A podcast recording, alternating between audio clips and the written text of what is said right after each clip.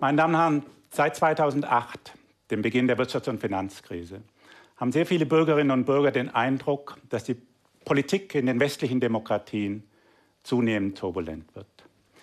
Sie alle kennen Beispiele dieser Turbulenz.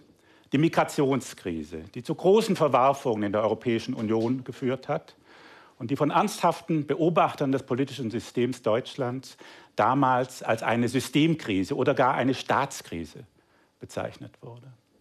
Sie alle erinnern aus der jüngsten Vergangenheit das Drama um den Brexit, die mehrfache kurzfristige Verschiebung des Austrittsdatums, die Tatsache, dass sowohl im Kabinett, im britischen Kabinett, die Kabinettsdisziplin zusammenbrach und dann als Höhepunkt dieser Entwicklung, dass dem britischen Premierminister Hans Johnson vom höchsten Gericht Großbritanniens bescheinigt wurde, er habe die Verfassung gebrochen, als er das Parlament in die Zwangspause geschickt hat.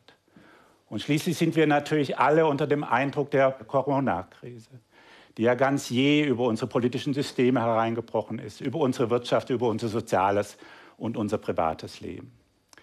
Und als Politikwissenschaftler beschäftige ich mich seit einigen Jahren mit solchen turbulenten Entwicklungen.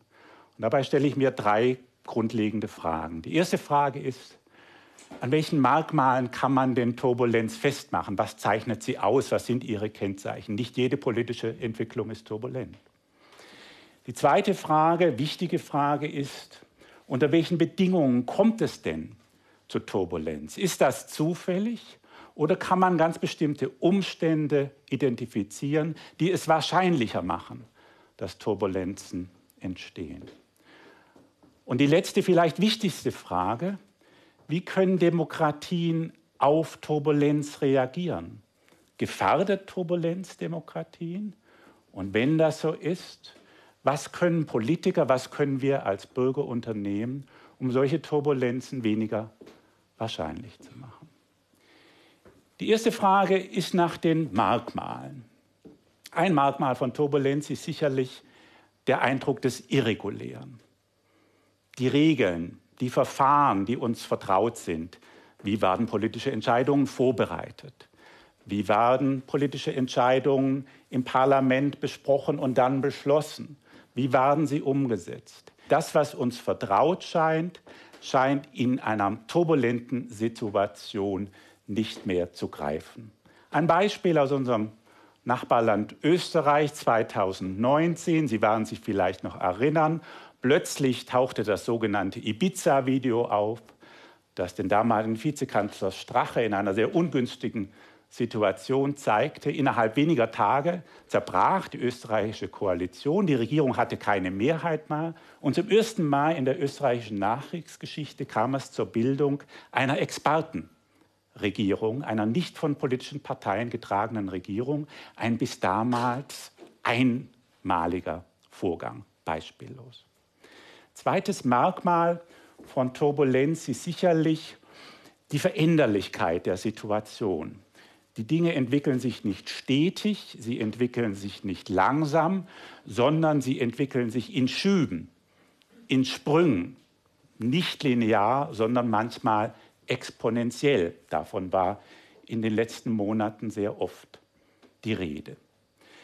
Und damit verbunden ist ein weiteres Merkmal von Turbulenz, nämlich die große Geschwindigkeit, die Rasanz, mit der sich die Politik entwickelt. Wir als Bürger, aber auch die Medien, die Politik beobachten, kommen unter den Eindruck der Turbulenz kaum noch hinterher. Wir haben den Eindruck, dass wir von Informationen überflutet waren, die wir kaum einordnen können.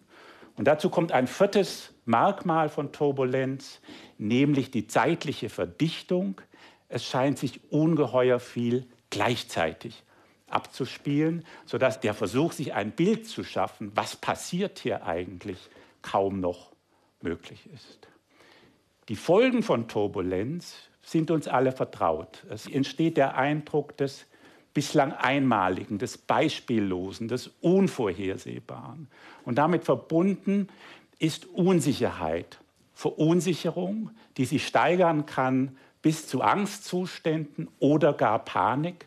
Die Frage ist nun, sind solche politischen Turbulenzen zufällig? Kann man sie abschätzen? gibt es Umstände, die turbulente Entwicklungen begünstigen, wahrscheinlicher machen. Und ich möchte drei dieser Umstände kurz benennen. Zuerst die verschiedenen Formen der Regellosigkeit. Auch in der Politik passiert es immer wieder, dass Entscheidungen zu treffen sind, aber es gibt keine eindeutigen Regeln, die diese Entscheidungen anleiten. Denken Sie an das Jahr 2019, der plötzliche Rücktritt der SPD-Vorsitzenden Andrea Nahles. Und dann hat man gemerkt, es ist ja gar nicht eindeutig, nach welchen Regeln ein Nachfolger, eine Nachfolgerin oder ein Team von Nachfolgern bestellt werden soll. Diese Regeln gab es nicht, sodass man sich in der Partei erst einmal mehrere Wochen damit auseinandersetzen musste, nach welchen Verfahren soll denn nun ein neuer Vorsitzender bestimmt werden. Und das hat natürlich dazu geführt, in der Partei zu Turbulenz, Unsicherheit, aber auch in der Koalition, weil natürlich viel davon abhing, wer folgt denn Frau Nahles nach. Ein weiterer Fall von Regellosigkeit ist, wenn es zwar Regeln gibt, aber diese Regeln von Teilen der politischen Akteure nicht anerkannt werden und vielleicht sogar als illegitim angesehen werden.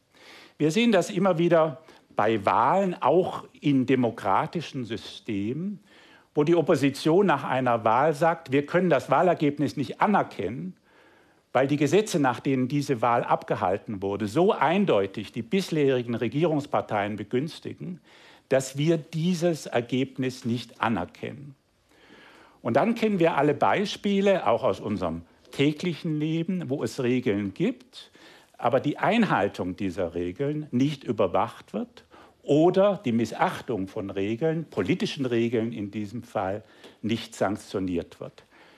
Denken Sie an neuere Beispiele aus unserem Nachbarland Polen.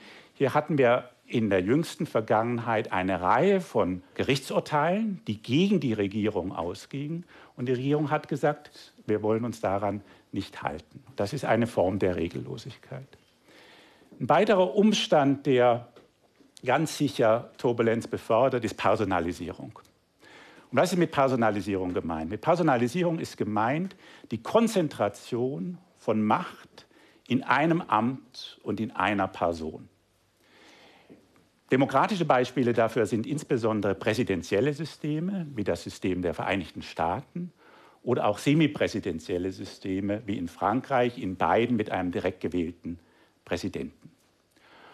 Und warum befördert nun Personalisierung Turbulenz? Nun, Personen sind weniger berechenbar in ihrem Verhalten als Institution und als Organisation.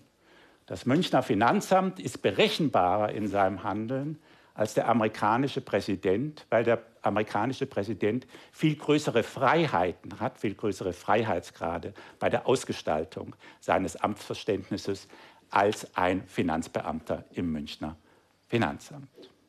Und wir sehen nun seit einigen Jahren in einer Reihe von politischen Systemen, eine Zunahme der Personalisierung, sowohl bei den Wählern, die sich stärker an Personen orientieren, als auch die Konzentration von Macht, auch in klassischen parlamentarischen Systemen. Denken Sie an das britische System, aber auch in Deutschland gibt es ja solch eine Konzentration von Macht in Amt und Person der Kanzlerin, vielleicht über das hinaus, was die Verfassung vorsieht. Und ein dritter Umstand, der ganz sicher Turbulenz befördert, ist Verflechtung.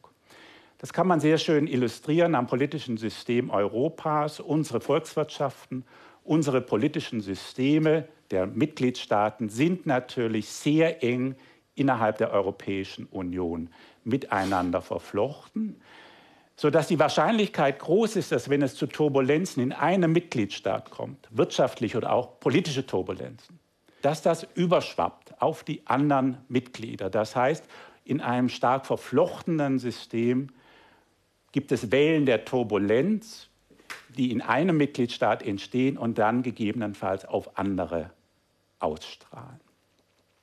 Wir haben also eine Reihe von Umständen, die Turbulenz wahrscheinlich macht und die Turbulenzen wahrscheinlicher machen als in der Vergangenheit durch zunehmende Regellosigkeit, durch zunehmende Personalisierung und auch durch zunehmende Verflechtung.